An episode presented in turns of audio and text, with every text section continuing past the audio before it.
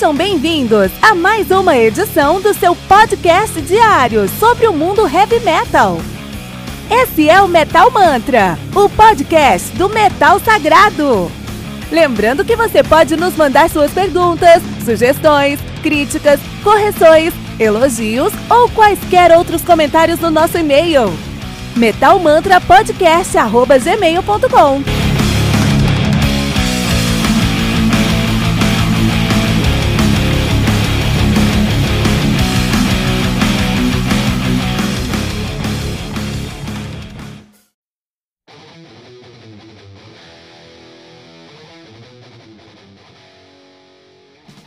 Rust in Peace, do Megadeth, álbum lançado no dia 24 de setembro de 1990 pela Capitol Records.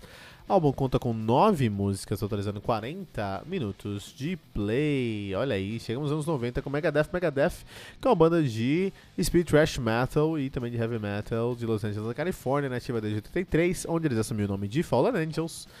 E Ainda bem que mudaram o nome para Megadeth em 83 e ficaram nativos até 2002, pararam em 2002, voltaram em 2014 estão nativa desde então. Estamos aqui no Maratona do Metal Mantra, Maratona Megadeth. Chegamos agora ao nosso quarto álbum, Rust in Peace, quarto álbum do, do Megadeth. Você pode olhar no nosso feed, aqui no seu uh, agregador de podcast ou no Spotify, ou até mesmo em qualquer rede social aí que você procurar a gente, né? O, o, o arroba MetalMantraPod no Twitter, no Facebook ou no Instagram. Você vai encontrar também a, os nossos episódios lá.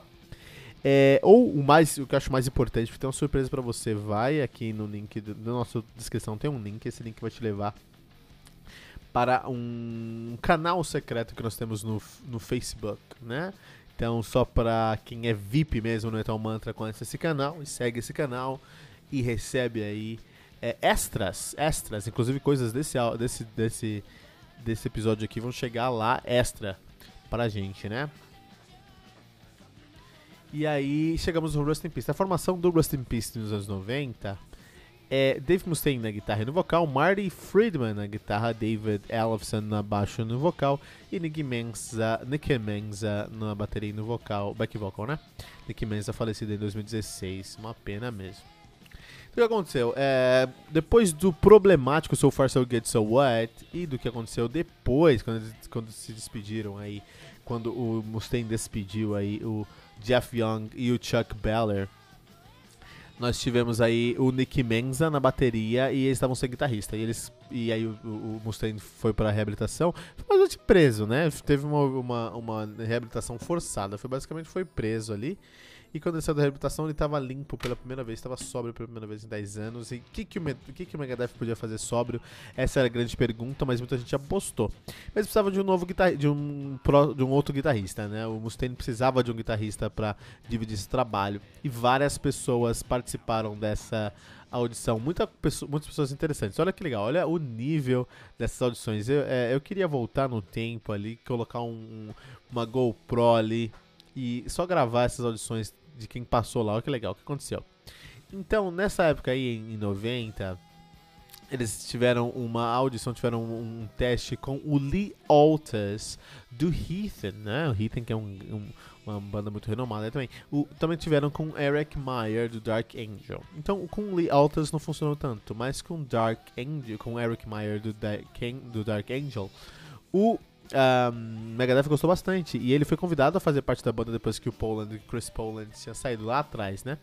Mas o, o Eric Meyer falou: não, eu prefiro ficar aqui com Dark Angel. Então, olha só, o David, é, Dave Mustaine se sentindo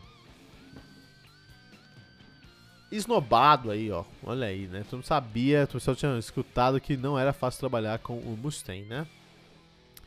Uh, depois o Slash, guitarrista do Guns N' Roses, foi fazer lá também um, um, umas jams e uns testes com o, uh, o Megadeth. E ele considerou tocar no Megadeth, ele considerou assumir o posto ali de guitarrista do Megadeth. Mas aí no final do dia ele preferiu ficar com Guns N' Roses. Que eu acho que foi uma decisão mais acertada mesmo, né? Acho que foi melhor ter ficado com Guns N' Roses. Acho que ele ganhou mais dinheiro. Apesar que o Megadeth dá dinheiro até hoje e Guns N' Roses morreu. Só que deve dar dinheiro hoje também, né? Muito bom. É, então ele não entrou. Sabe também quem quase entrou? O Dimebag Darrell, guitarrista do Pantera, cara, quase entrou. Ele recebeu a oferta, os caras falaram, não, entra aí. O, o Megadeth obviamente reconheceu a qualidade do, do Dimebag Darrell, aquele monstro que é o Dimebag Darrell, um dos maiores nomes da... Provavelmente o maior nome da guitarra no, no, no, dos Estados Unidos, né? E o Mustaine, com o seu olho clínico, viu que o cara era incrível, ofereceu o trabalho, só que aí o Dimebag Barrel, texano, família tradicional, falou, não eu entro se o Vinnie Paul, meu irmão, entrar na bateria. E aí os caras falaram, ah, não vai dar certo, que a gente já tá com, com o Nick Menz aí, não vai dar certo, não. Beleza. E aí não deu certo esse acordo.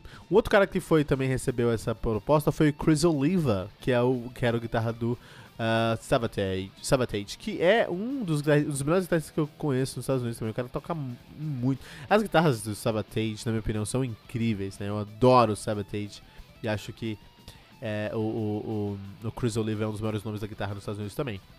É, mas ele, ele ficar no Savatage do que no Megadeth. Esse aqui fez mal, esse aqui deve ter ficado no, no, no Megadeth. Porque o Savatage morreu depois de um tempo, virou Circle to Circle. E hoje não sei se existe. O Chris Oliver depois fez. Uh, Chris Oliver uh, o, fez um trabalho solo. E depois foi tocar com o irmão dele no John Oliver's Pain. Mas o, foi, foi, ele deveria ter vindo pro Megadeth aqui, pelo menos não nessa época, mas no futuro, pelo menos ele teria mais uma carreira mais longeva aí, né? Temos o Jeff Loomis, que também fez uma audição. Jeff Loomis, o maior guitarrista uh, do progressivo americano também, cara. No, no, olha, no noroeste americano é o maior guitarrista do noroeste americano, sem dúvida, né? Jeff Loomis, que é lá de Seattle. Ele que depois foi tocar no... foi formar o Nevermore, que é só o Nevermore, né? E ele tocou e a galera achou ele incrível, logicamente, tá falando de Jeff Loomis, cara. O cara é um monstro, hoje toca no Art Enemy, né? Mas aí o Mustaine falou, não, esse moleque é muito novo, tinha 18 anos. Falou, não vou, não vou pegar esse moleque não, né? Então olha só o quem foi fazer teste lá, que, que coisa incrível, né? No final eles acabaram a, a, aceitando ali nessa posição o Marty Friedman, né? Eles chamaram o Marty Friedman pra tocar com eles. O Marty, que foi uma decisão muito acertada mesmo. O Marty Friedman é um cara aí que definiu o Megadeth por alguns anos, né? É, ele foi uma recomendação do Ron Lafitte, que era um, um, um dos, dos, dos, gerentes lá da Capitol Records, né? Então, Marty Friedman que tocava no Cacophony, que é uma puta banda de thrash também. E aí o Mustaine viu, putz, esse cara aqui pode dar jogo. Tanto ele quanto o Ellefson gostaram tanto do estilo do Friedman, como também falou, putz, esse cara que entende qual é o nosso som. Ele tem a veia thrash metal, vamos pegar esse cara. E aí beleza, e aí o Friedman entrou na banda e os caras foram lá e, e começaram a gravar o Rust in Peace em 90, em março de 90, com a produção de Mike Clank pelo fato da banda não estar tá usando drogas nessa época, foi muito mais tranquilo, foi muito mais leve essa experiência. Esse álbum é um álbum mais leve mesmo, né? Mais criativo mesmo. Tanto que foi a primeira vez que o, o Megadeth terminou um álbum sem despedir o produtor. Olha aí. que maluquice, né?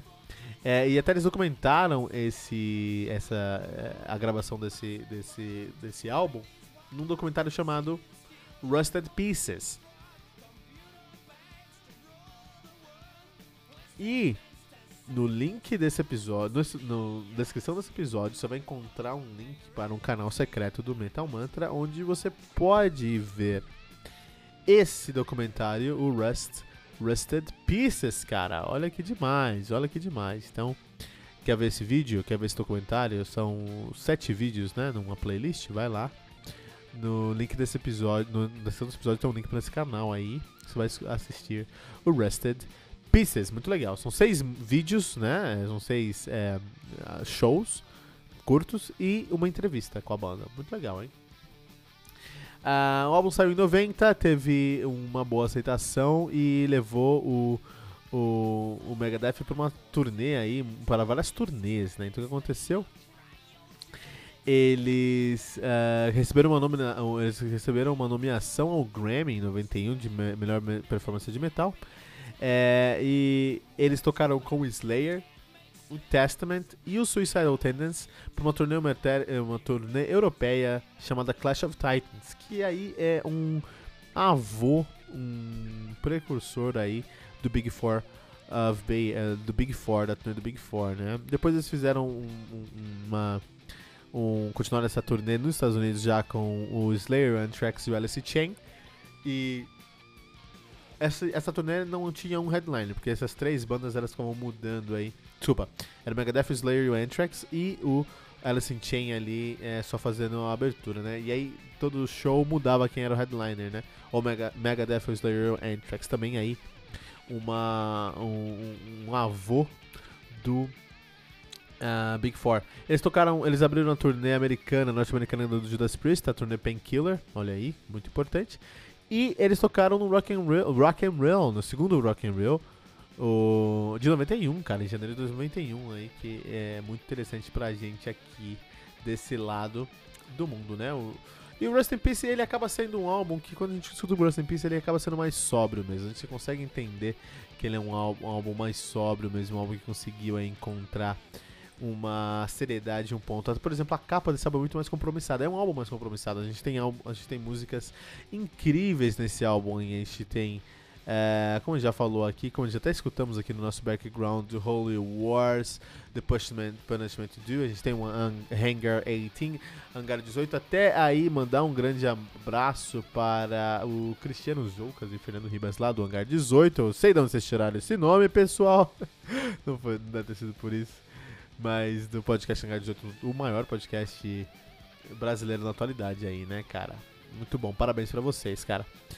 Um, e o. Tem o Tornado All Souls, tem o Rust in Peace, Polaris, na verdade. Então, um álbum assim que é muito mais compromissado que o. Que tem muito mais trabalho. Os caras colocaram muito mais trabalho.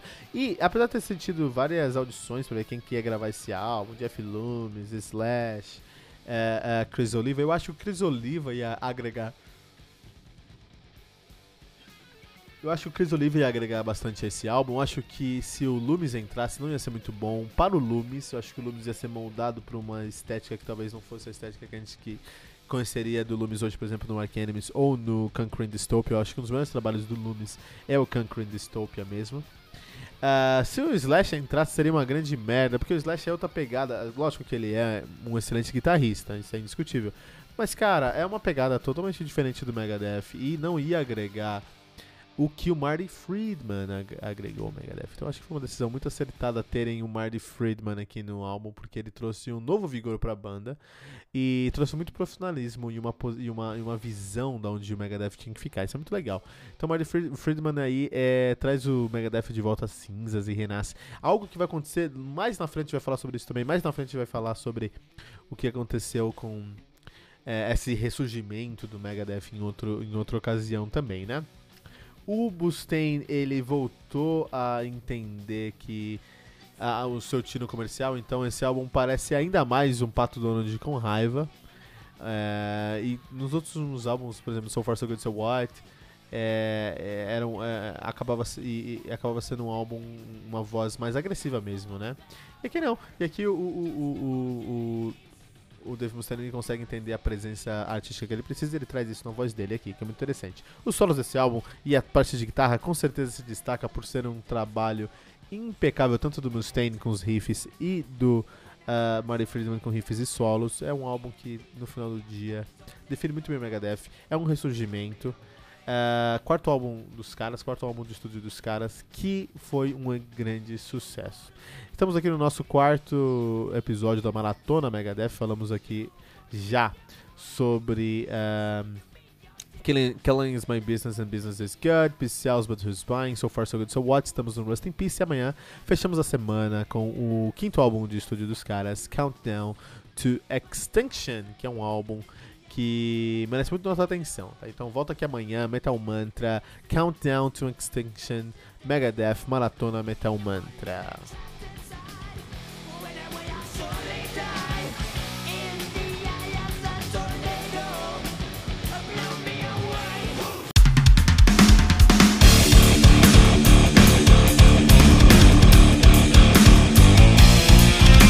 Você ouviu mais uma edição Metal Mantra, o podcast do Metal Sagrado.